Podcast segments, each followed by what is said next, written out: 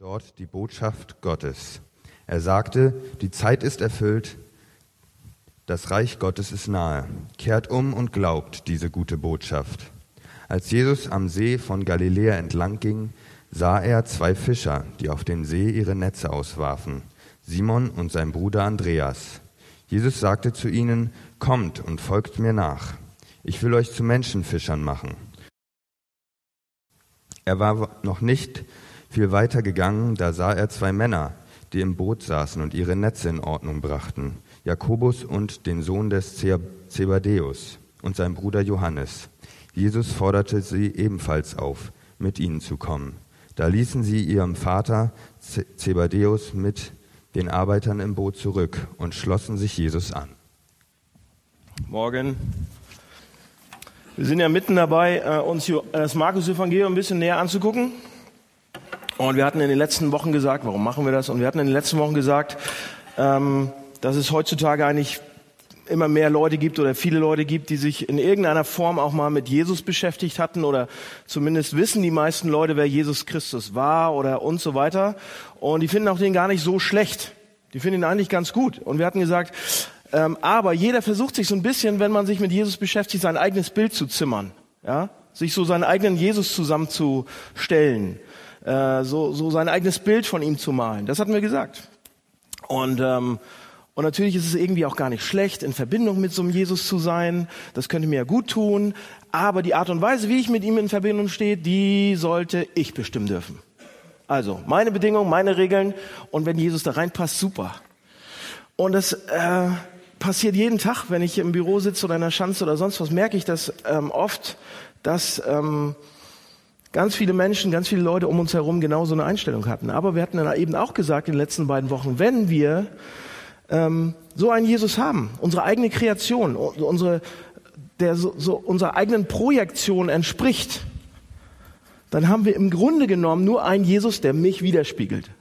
Ja, das ist nicht der wirkliche, das ist irgendwie mein Wunschbild und so weiter.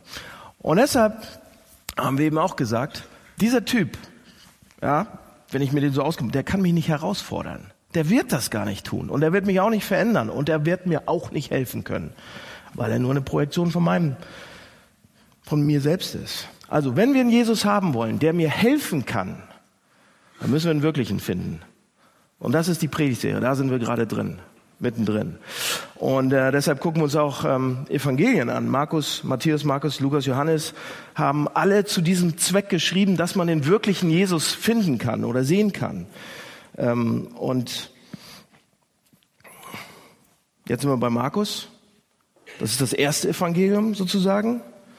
Ähm, und das wollen wir uns mal genauer anschauen. Heute ist die dritte Woche ähm, haben im Januar ganz am Anfang angefangen und heute ist das erste Mal, die dritte Predigt zu dem Thema und heute ist das erste Mal, dass Jesus spricht.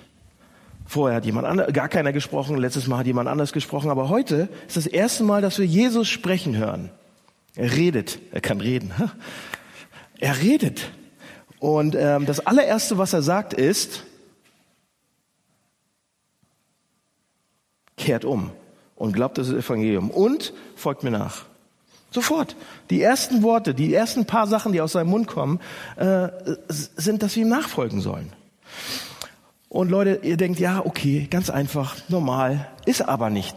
Und damals war das auch nicht normal. In der jüdischen Tradition damals war das alles andere als normal, dass ein Rabbi hingegangen ist und gesagt hat, du, dich möchte ich gerne haben, folg mir nach. Sondern es ging komplett andersrum. Normalerweise sind die Schüler oder die, die was lernen wollten, zu irgendjemand hingegangen, hier Bewerbungsschreiben, Interview und so weiter. Ihr kennt das aus der Uni, vom, wenn ihr irgendwas lernen wollt, irgendwo bei jemand ganz tollem, einem ganz tollen Professor, dann müsst ihr euch da bewerben, im Normalfall. Es sei denn, ihr seid, das ist die Ausnahme. Ich weiß nicht, ob hier jemand davon im Raum sitzt, so ein Übersollerfüller, aber normalerweise müssen wir uns alle, die Normalsterblichen, bei jemand bewerben wo wir lernen wollen. Und das war so, so damals auch. Aber hier ist es komplett anders. Jesus, der Rabbi, geht hin und sagt, du, du, du und noch, noch jemand. Und Jesus zeigt uns damit, oder Markus zeigt uns damit, dass, dass wenn wir mit Jesus anfangen, oder eigentlich wir nur mit Jesus anfangen können, wenn er uns ruft. Es geht nicht andersrum. Könnt ihr auf den Kopf stellen. Und wenn er diese Männer beruft, das ist noch was Interessantes, wenn wir das Gesamtbild betrachten.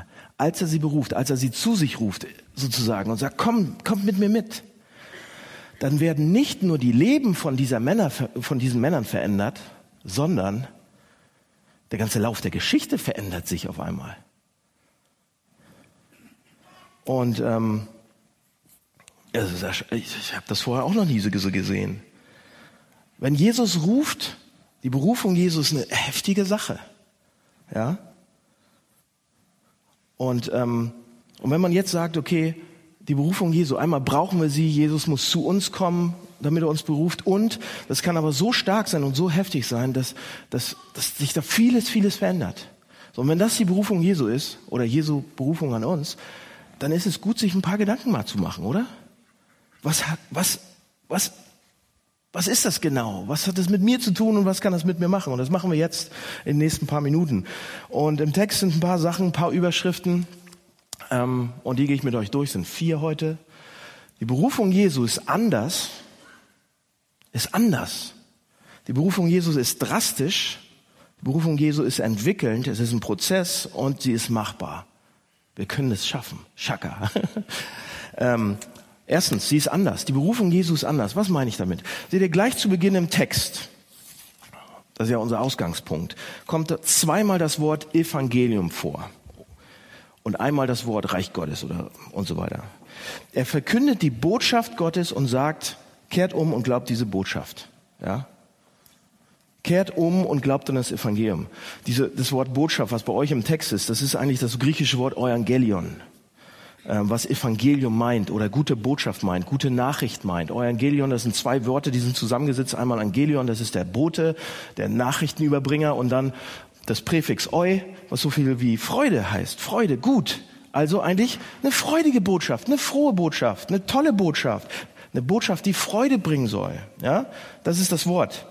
Äh, und damals, als der Text geschrieben wurde, war Evangelium nicht ein christliches Wort, überhaupt nicht. Das haben wir jetzt irgendwie die Kirche hat das gebucht, zack, unser Wort. Aber früher war das überhaupt nicht so, sondern es war ein Wort, was überall gebraucht wurde. Ja, äh, in den täglichen, nicht, nicht nur in den täglichen News, eigentlich nicht, sondern eigentlich nur wurde dieses Wort gebraucht, wenn etwas Geschichtsveränderndes passiert ist, etwas Lebensveränderndes passiert ist. Zum Beispiel gibt es eine antike Schrift, ähm, da, da steht das Evangelium, hier ist der Anfang des Evangeliums von Julius Caesar. Und ich habe das gelesen und dachte, oh, Evangelium von Louis, äh, Louis äh, nee, Julius Caesar heißt er. Ne? Also nicht Caesar Augustus war das genau. Und das war, und das ist die Geschichte, da ist was Großes passiert. Ja, das war die Geschichte von seiner, von seiner Geburt und von der Krönung von Caesar. Ja, das war was Größes, was Tolles. Oder zum Beispiel, wenn man über einen Sieg berichtet hat. Ähm, da haben wir auch Schriften drüber. Zum Beispiel haben die Griechen, als sie die Perser besiegt haben, ja, bei Marathon, großer, großer Krieg, Perser, Perser sind kommen. Griechen haben, ihr wisst es, alte Geschichte, antike Geschichte. Und sie haben die Perser besiegt. Oder eine, danach eine große Seeschlacht bei Salamis. Die Griechen, tschak, tschak, ne. Ab und zu gibt's auch einen Film drüber, dann wisst ihr es wahrscheinlich eher so. Aber als die gewonnen haben, die Griechen, und hier ist der Punkt, dann haben sie Leute losgeschickt, die dann die Nachricht vom Sieg verbreitet haben. Sie haben im Prinzip Evangelisten losgeschickt, die dann überall hingelaufen sind in die ganzen Städte, Sparta, Athen und so weiter und haben gesagt, wir haben gewonnen. Wir haben für euch gekämpft und wir haben gewonnen. Ihr seid jetzt frei, ihr seid keine Sklaven mehr, keine Unterdrückten mehr vom Persen. Ihr seid keine Sklaven mehr, ihr seid frei. Frohe Botschaft. Evangelist, das ist eine gute Nachricht, oder? Also das Evangelium ist etwas, was tatsächlich passiert ist, was für uns getan wurde und unseren Status für immer verändert. Leute, und genau an der Stelle sehen wir einen Unterschied eigentlich zwischen Religion und Christentum. Ähm, bei Religion geht es darum, dass man Anweisungen bekommt, wie wir unser Leben leben sollen. Dass man Regeln, Gebote, Gesetze, Anweisungen bekommt, wie man unser Leben leben soll. Und das Christentum ist eine gute Nachricht. Das ist eine Nachricht, eine Botschaft. Andere Religionen sagen, okay, dies müsst ihr tun, so und so müsst ihr leben, jedes müsst ihr erreichen und so und so müsst ihr leben und dann seid ihr gerettet. Dann könnt ihr irgendwie mit Gott in Verbindung kommen und kommt weiter. Das Evangelium sagt, nee, nee, nee, dies wurde für euch getan. Jenes wurde für euch erreicht. Das ist das Leben, das Jesus für euch gelebt hat und den Tod, den er gestorben ist. Und deshalb ist der Weg zu Gott frei. Ja. Und deshalb ist die, ist das Christentum oder die Botschaft vom Christentum, der Kern des Christentums, komplett anders. Es ist Gnade, es ist Geschenk und deshalb ist es eine frohe Botschaft. Eine fröhliche Nachricht. Pass auf. Wenn jemand zu euch kommt, jemand kommt zu euch und sagt euch und gibt euch Anweisungen. Gibt euch Regeln, gibt euch Gebote, gibt euch Anweisungen. Jemand steht vor euch und sagt, okay, das ist die Liebe, die ihr haben müsst. So solltet ihr lieben. Das ist der Messer. Oder jemand anders kommt zu euch und sagt, oder der gleiche und sagt, das ist die Integrität, die ihr haben müsst. So müsst ihr, so integer müsst ihr sein, damit ihr ein sauberes Leben und ein gutes Leben habt, damit ihr sauber, moralisch sauber seid. Das sind die Standards. Sie zeigen uns moralische Standards und sie machen das sehr motivierend. Oh, da gibt's gute Leute, ja? Und mit tollen Geschichten und sehr inspirierend und sie nehmen die Bibel als Standard noch dazu und sehr motivierend. Und sie, sie, sie, sie erzählen dann noch von tollen, moralischen, guten Beispielen, die man nacheifern sollte und alles geben sollte dafür und so weiter. Aber wenn wir, Leute, wenn da jemand vor uns steht und uns so eine Anweisung und Regeln und alles gibt, wie fühlt ihr euch dann? Inspiriert? Ja, vielleicht. Aber fühlt ihr euch wie diejenigen, die die Boten hören, als sie vom Sieg berichten? Fühlt ihr euch wie diejenigen, die auf einmal, wo, wo Lasten runterfallen, die keine Sklaven, gute Botschaft. Fühlt ihr euch wie jemand, für den was getan wurde? Dass er kein Sklave mehr ist? Fühlt ihr euch für, wie, wie, natürlich nicht. Ja? Pass auf, wenn es eine super Rede, noch viel besser als ich gibt viel, viel bessere. Super Präsentation von Regeln und Leitsätzen und Ratschlägen und Anweisungen, wie wir unser Leben zu leben haben. Dann inspiriert uns das vielleicht, aber auf jeden Fall ist es kein Evangelium, keine gute Nachricht. Das drückt uns runter. Mich drückt's runter. So muss ich leben, das muss ich erreichen, das muss ich machen. Leute, das Evangelium bedeutet, dass Gott uns nicht wegen unserer Vergangenheit und unserem Erreichten annimmt, sondern wegen dem, was Christus getan hat. Und das ist komplett anders. Das ist anders als jede Religion und jede Philosophie. Wenn man Leute in Hamburg fragt, unsere Freunde, wenn wir unsere Freunde in Hamburg fragen, was das Christentum ist, was bekommen wir dann? Ja, weißt du, Christentum äh, oder Christ, ich bin Christ, ja.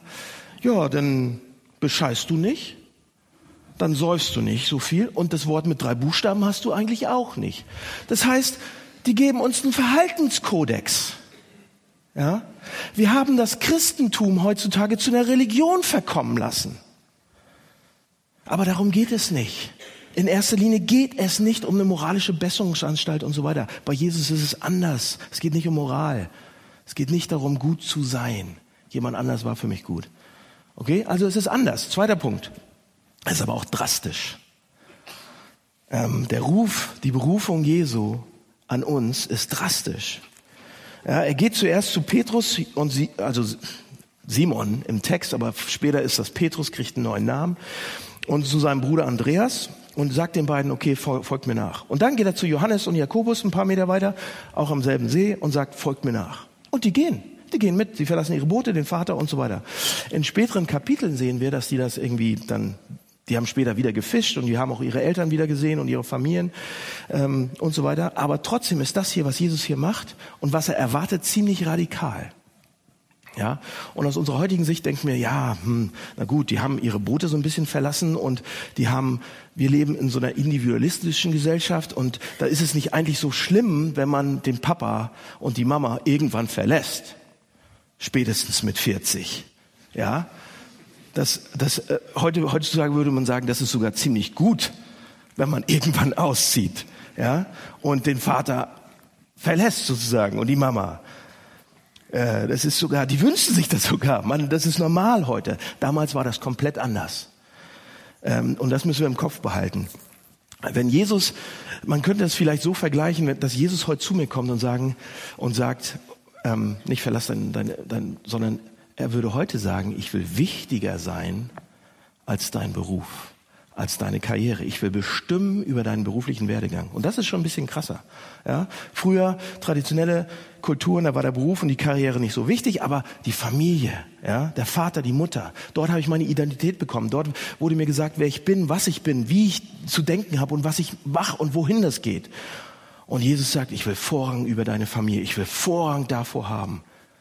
Und das war schon was, das ist schon was. Jesus sagt, pass auf, Jesus sagt den und uns damals, mir ähnlicher zu werden, mir zu gefallen, mir zu dienen, mich zu kennen. Das, Leute, das muss die höchste Leidenschaft deines Lebens werden. Alles andere, all diese anderen Sachen werden, egal was es ist, um eure Beziehung mit mir zu maximieren. Alles andere kommt an zweiter Stelle. So, das sagt Jesus damit. Und sofort, wenn wir das hören, oder wenn die Hamburger Freunde das hören, dann denken die, warte mal, das ist ja fast fanatisch. Die hat einfach, wie sie Christ geworden ist und wie toll das ist und wie krass das ist und so weiter. Bist du fanatisch? Und genau das ist die, das, was wir bekommen oft. Das hört sich doch ein bisschen fanatisch an, so ein bisschen Fanatismus. Ja? Und ganz ehrlich, Leute, ist das einer der großen Hindernisse von unseren Freunden hier in Hamburg, von Leuten in Hamburg, sich nicht tiefer mit dem christlichen Glauben zu beschäftigen und sich nicht tiefer mit Jesus auseinanderzusetzen. Ja? Und das Hindernis ist eben, wenn Leute sich mit Kirche auseinandersetzen oder mit dem Hamburg-Projekt, sich das Hamburg-Projekt mal ansehen oder sich den christlichen Glauben näher ansehen, dass sie Angst vor Fanatismus bekommen. Ja, die gucken sich das Hamburg-Projekt an und kriegen Angst vor Fanatismus und zwar aus gutem Grund. Wirklich. Ich kenne euch doch. Ja? Pass auf, Leute, wir müssen uns doch nur einmal kurz in der Welt umgucken, Nachrichten anmachen, wie auch immer. Und wir sehen die Gewalt, die von hochreligiösen Leuten verübt wird, oder? Leute, die absolut starke, tiefreligiöse Glauben haben. Aber wir müssen uns eigentlich, eigentlich gar nicht in der Welt umgucken und sowas Drastisches angucken. Lass uns kurz Hamburg sehen. Pass auf, fast jeder von meinen Freunden, von den Hamburger Leuten, kennt Leute, persönlich vielleicht oder um die Ecke vielleicht oder ein Ruf von denen, die sehr religiös scheinen. Die sehr religiös scheinen und sehr verurteilend sind und sehr, sehr selbstgerecht und maßlose, heftige Sachen sagen im Namen von Bibel und Kirche und Christus. Und die sehr eng sind und sehr verletzend und sehr beleidigend und sehr ausfällig. Kennt ihr, oder? Schon mal jemand kennengelernt? Schon mal von jemand so gehört? So, und dann, äh, dann hören wir in die Kultur rein und dann, dann, dann hören wir, was die, was die Lösung dieses Problems sein könnte. Ja, was, was machen wir mit so fanatischen Leuten? Fragen denn einige. Das ist doch ein Problem. Also was ist die Lösung? Und dann sagen die meisten Leute, pass auf, sie denken vom Christentum als eine Bandbreite. Da gibt's auf der einen Seite die etwas gemäßigten oder die liberalen Leute, eigentlich die Scheinheiligen und die Heuchler. Die sagen, sie sind Christen, aber sie, sie glauben es nicht und sie leben es nicht. Und auf der anderen Seite gibt's dann die die Übersollerfüller Christen. Die sind auf der Seite. Tim? Die sind, die sind so krass, die glauben alles, die überglauben, die überleben. Ja, das auch. Aber die leben ihren Glauben mehr als genug. Also viel, viel noch krasser als, als was überhaupt gefordert wird. Wir haben also die hier.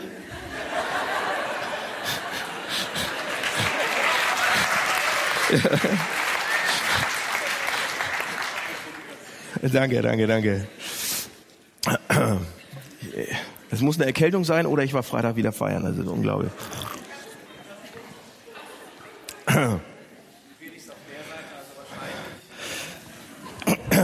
So, also pass auf. Wir machen jetzt weiter. Wir haben auf der Seite die, also das denken die Leute. Auf der einen Seite die und auf der anderen Seite die anderen sozusagen. Und ähm, und die Lösung wäre für Fanatismus einfach ein bisschen weniger so zu sein. Ein bisschen zur Mitte zu rücken, oder? Die meisten Leute würden sagen, warum nicht ein bisschen in der Mitte? Warum können wir nicht ein bisschen moderater sein? Warum nicht ein bisschen liberaler, etwas freier? Warum können wir nicht die ganze Sache ein bisschen mit Wasser verdünnen? Ja, das kann man ja nicht pur trinken. Oh, jetzt Freitag wieder. Nee. Ja? Blödes Beispiel. Also. Und die, aber die meisten Leute sagen das lass uns nicht ein bisschen, komm, komm in die Mitte. Wir wollen zwar auch keine Scheinheiligkeit, das finden wir, das ist auch nicht ansteckend oder das ist auch nicht irgendwie so relevant, aber Ein bisschen mehr in der Mitte. Das wäre doch schon genug so. Und dann hätten wir keine, keinen Fanatismus mehr. Dann wären die Dinge einfach besser, als die jetzt sind. Und das wird gesagt, das wird gedacht, das wird uns in den Medien suggeriert. Und die Frage ist, was sagt Jesus dazu? Moderater ein bisschen, liberaler ein bisschen in all den Fragen. An einer anderen Stelle sagt Jesus etwas in ähnlichem Zusammenhang. Er sagt, Lukas 14, da sagt er folgendes. Wenn jemand zu mir kommt und hasst nicht seinen Vater und seine Mutter, seine Frau und Kinder und Brüder und Schwestern, dazu sich selbst, so kann er nicht mein Jünger sein. Das hört sich doch ziemlich moderat an, oder? Ziemlich mittig, ziemlich liberal, so ziemlich ausgeglichen, ziemlich, oder? Angemessen eigentlich. Schaut euch das an, was er sagt. Er sagt zum Beispiel,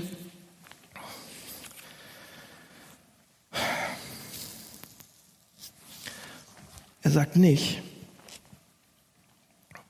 also, ich brauche jetzt zwölf von euch, das wären meine Jünger, die Superchristen. Alle anderen seid moderat.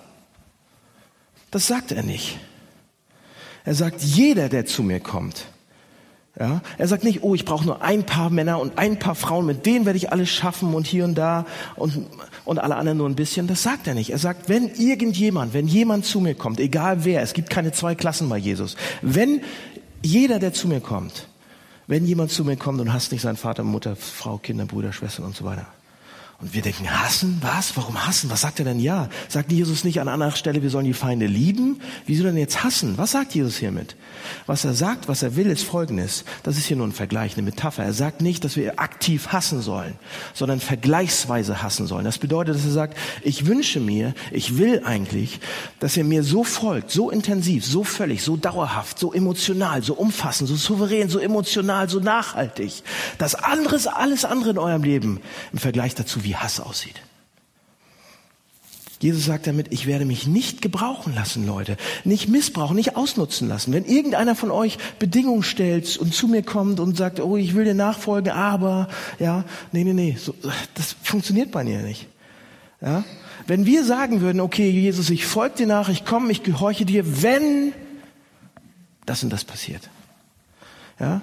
Wenn alles gut läuft in meinem Leben, wenn alles okay ist, wenn ich diesen Job bekomme, wenn ich gesund bin, wenn ich eine Familie bekomme, wenn ich ne, meine Karriere gut läuft, wenn ich gesund bleibe und keinen Krebs kriege, wenn alle meine Lieben gesund bleiben und keinen Krebs kriegen, wenn meine Familie nicht auseinanderfliegt, Jesus, dann hast du, dann hast du das verdient, dann komme ich, dann komme ich hinterher, dann folge ich dir nach, ja? So läuft es nicht. Ja, dass wir sagen können, hey, was ist los mit dir, Jesus? Hier keine Kraft mehr. Warum ist das passiert? Ich folge dir doch. So läuft es nicht. Wenn wir sagen, ich folge dir nach, Jesus, wenn, was auch immer da nach dem Wenn kommt, Leute. Jesus sagt, das ist euer wirklicher Schatz. Das ist euer wirklicher Gott. Das ist euer Gottersatz. Das ist, dein, das ist euer wirkliches Ziel und nicht ich. Wir würden es wahrscheinlich nie so aussprechen, viele von uns. Aber hört mal rein. Jesus sagt, wenn ihr mir folgt, muss, das, muss ich das Ziel sein. Ich will das Ziel sein. Und kommt nicht zu mir, weil ich ein bisschen relevant bin. Kommt nicht zu mir, weil ich euch ein bisschen glücklicher machen will, ja, oder soll. Kommt nicht zu mir, weil ich euch ein bisschen besseren Menschen machen will. Kommt nicht zu mir, weil ich, ich bin das Relevanteste und Erfüllendste, sagt er, was es im Universum gibt. Aber das werde ich nur für euch sein, wenn ihr zu, zu mir kommt, nicht wegen der Sachen, sondern wegen mir.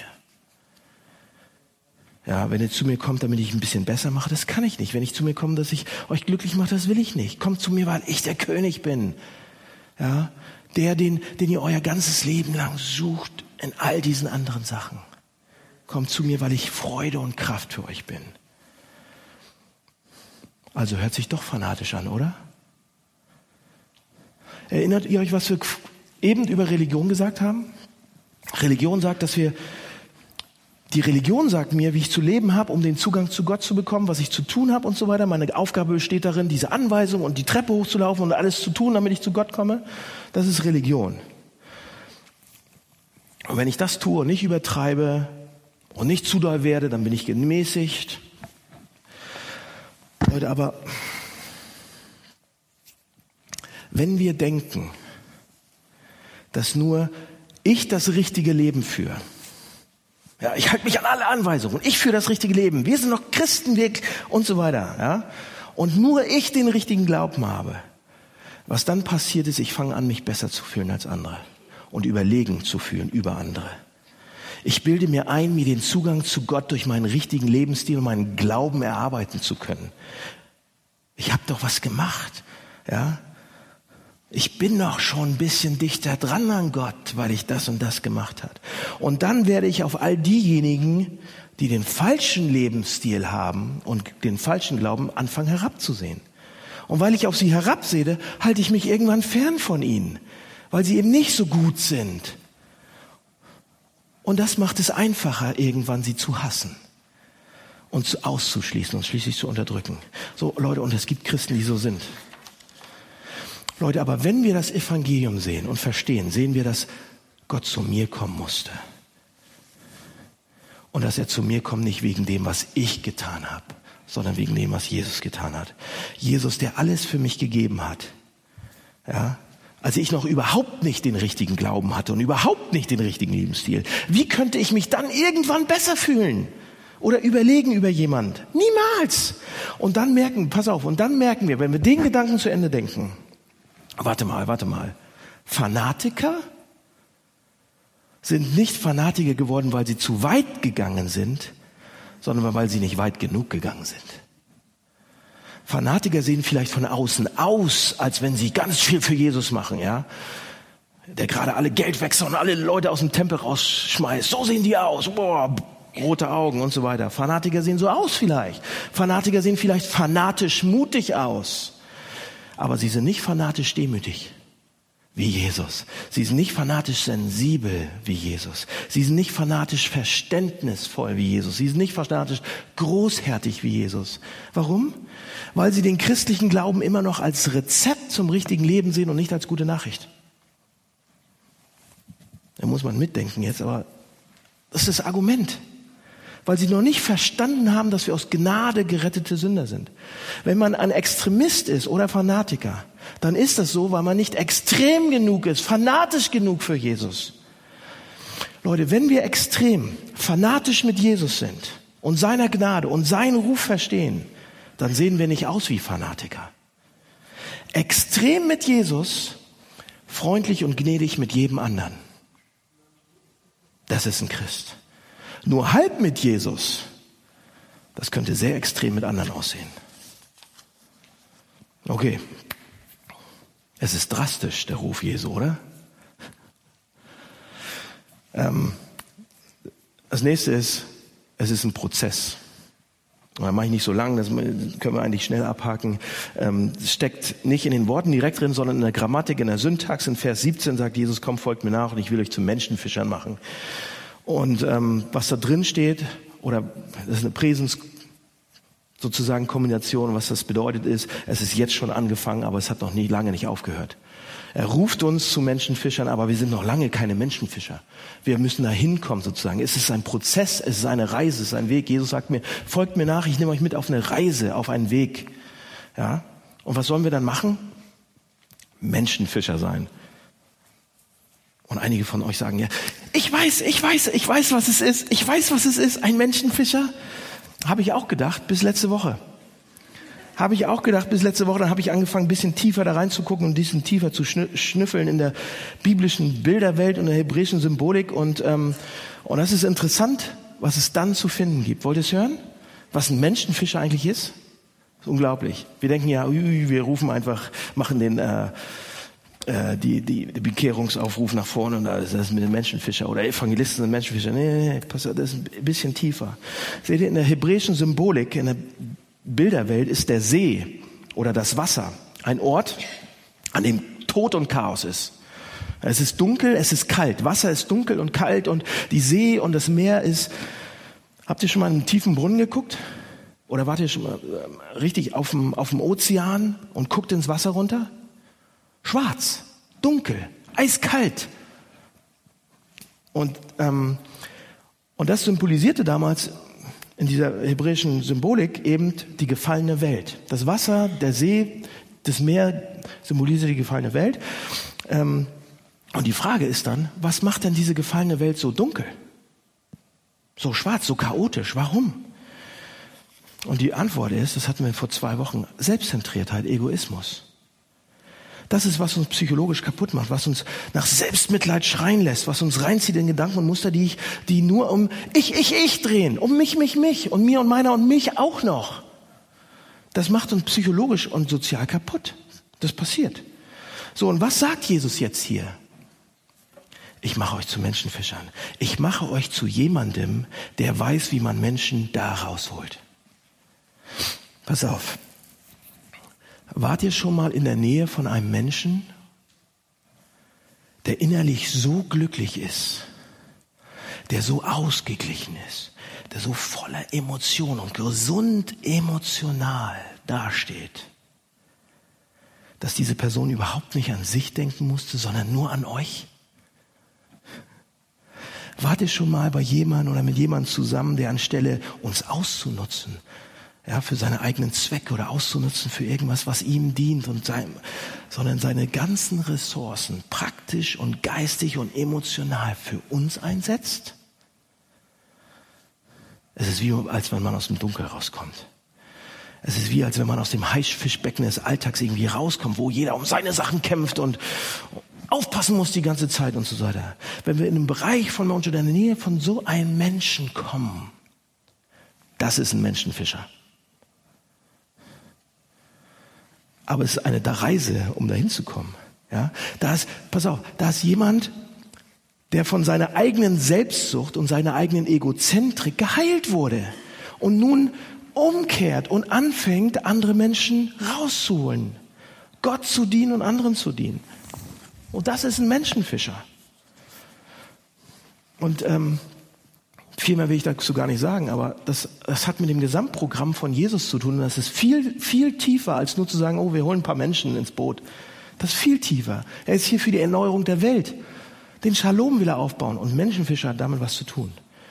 Dazu ruft er uns. Und als die Jünger anfangen, ja, er sagt, komm, folgt mir nach. Die Jünger kommen, dann machen sich auf den Weg. Die haben keine Ahnung, worum es geht. Ganz ehrlich. Die haben gedacht, oh, Größe, Macht, Pom, Bam, bald wird's knallen. Und nach ein paar Monaten sind sie um ihr Leben gelaufen und haben ihn verraten und haben Mist gebaut und haben ihn verleugnet. So wollte Jesus sie zu Menschenfischern machen. Pass auf. Einige von euch wissen das. Stellt euch vor, ihr seid verliebt. Ihr kennt das. Und ihr wollt heiraten. Und jetzt kurz vor eurer Hochzeit, weil ihr ein bisschen unsicher seid, sagt ihr zu eurer siebenjährigen Nichte, hör mal zu, Lucy, oder wie auch immer, Nichte, ähm, ich habe eine Aufgabe für dich, schreib mir doch einen Aufsatz, eine Essay über, was es heißt, sich äh, zu verlieben und zu heiraten. Und danach lest ihr den Aufsatz und ihr denkt, hm, das ist nicht gut. Sie hat, also das ist kein guter Aufsatz. Sie hat keine Ahnung davon, ja. Das kommt nicht mal annähernd an die Realität ran. Leute, und wir sind mindestens genauso weit weg davon, zu wissen, wie es mit Jesus ist wenn wir uns mit dem Weg, auf den Weg mit Jesus machen.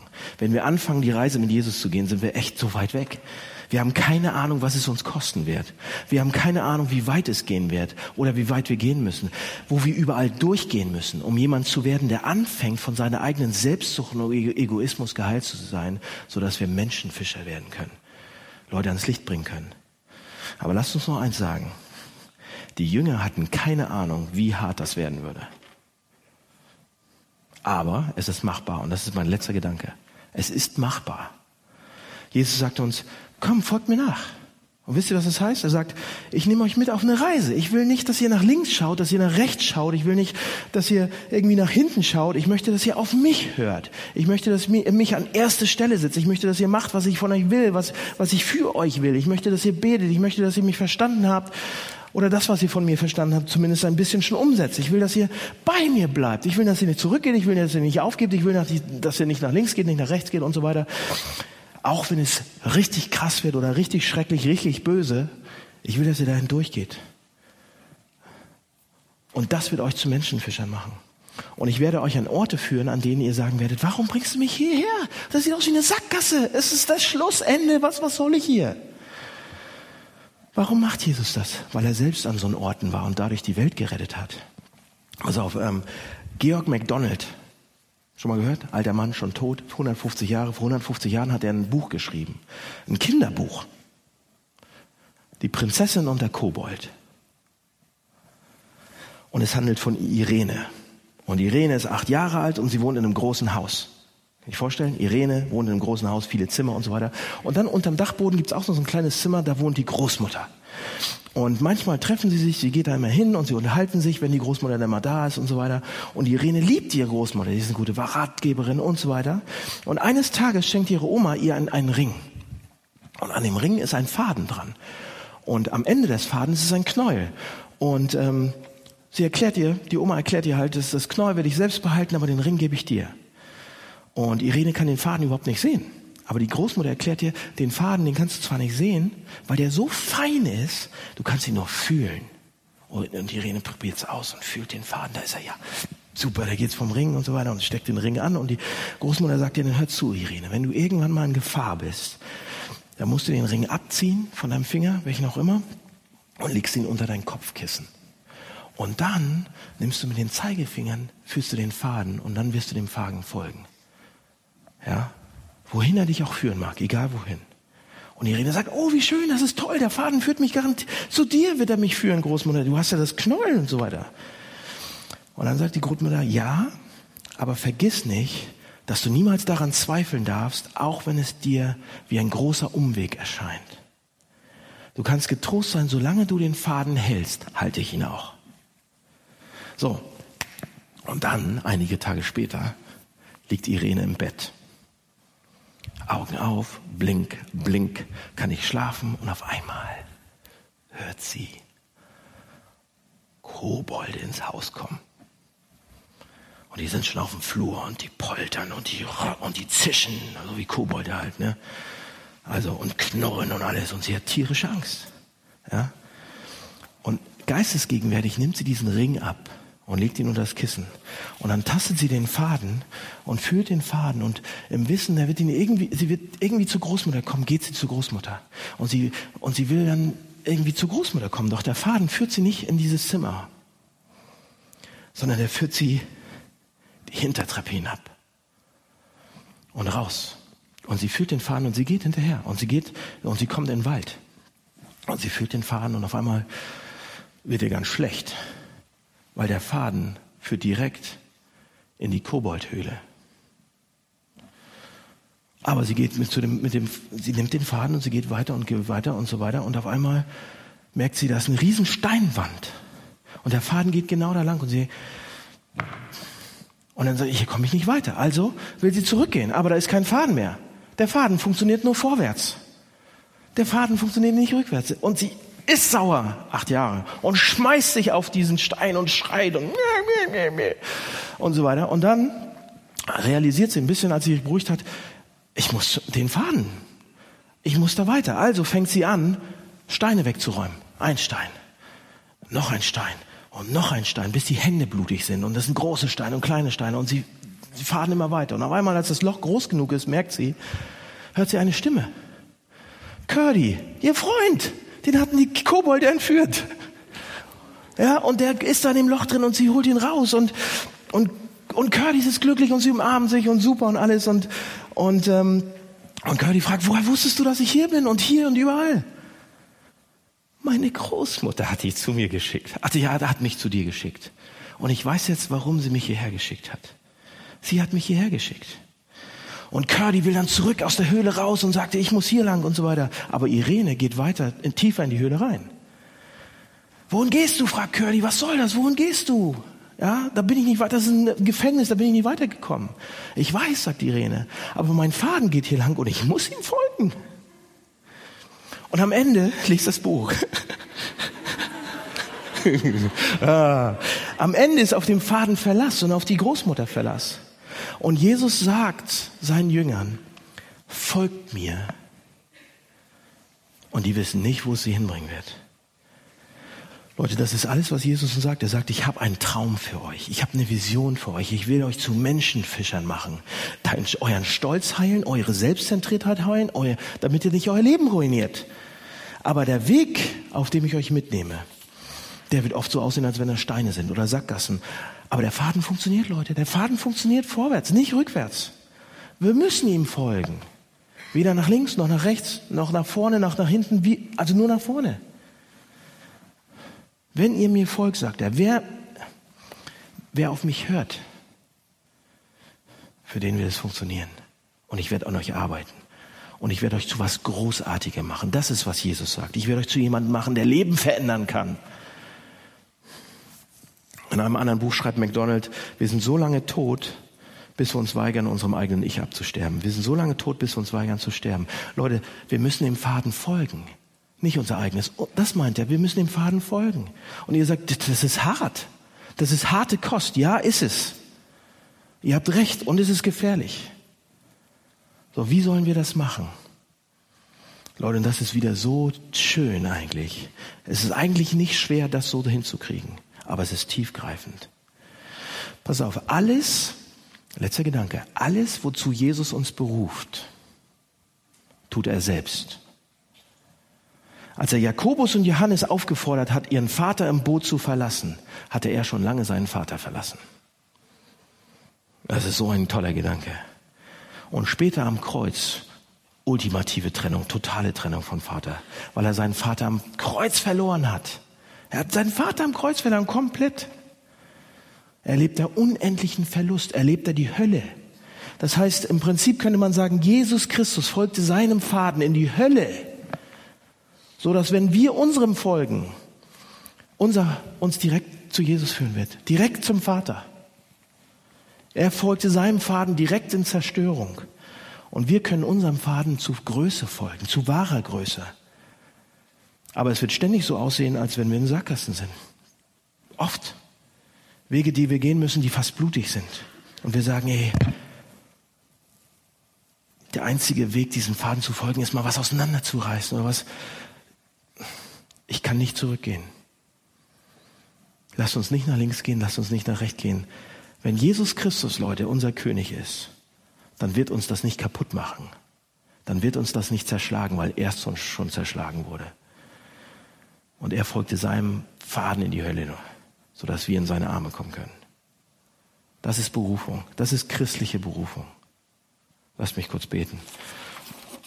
Herr, danke, dass du ähm, dir Zeit nimmst für uns. Dass es ein Prozess sein darf, wenn du uns rufst. Ähm, Du willst mit uns anfangen, du rufst uns, aber es ist nicht leicht und ziemlich schwer. Und was auf uns wartet, das kann ähm, noch schwerer sein, Herr. Aber du bist vorne weggegangen, schon lange. Und wir dürfen dir folgen. Und dafür danken wir von Herzen. Amen.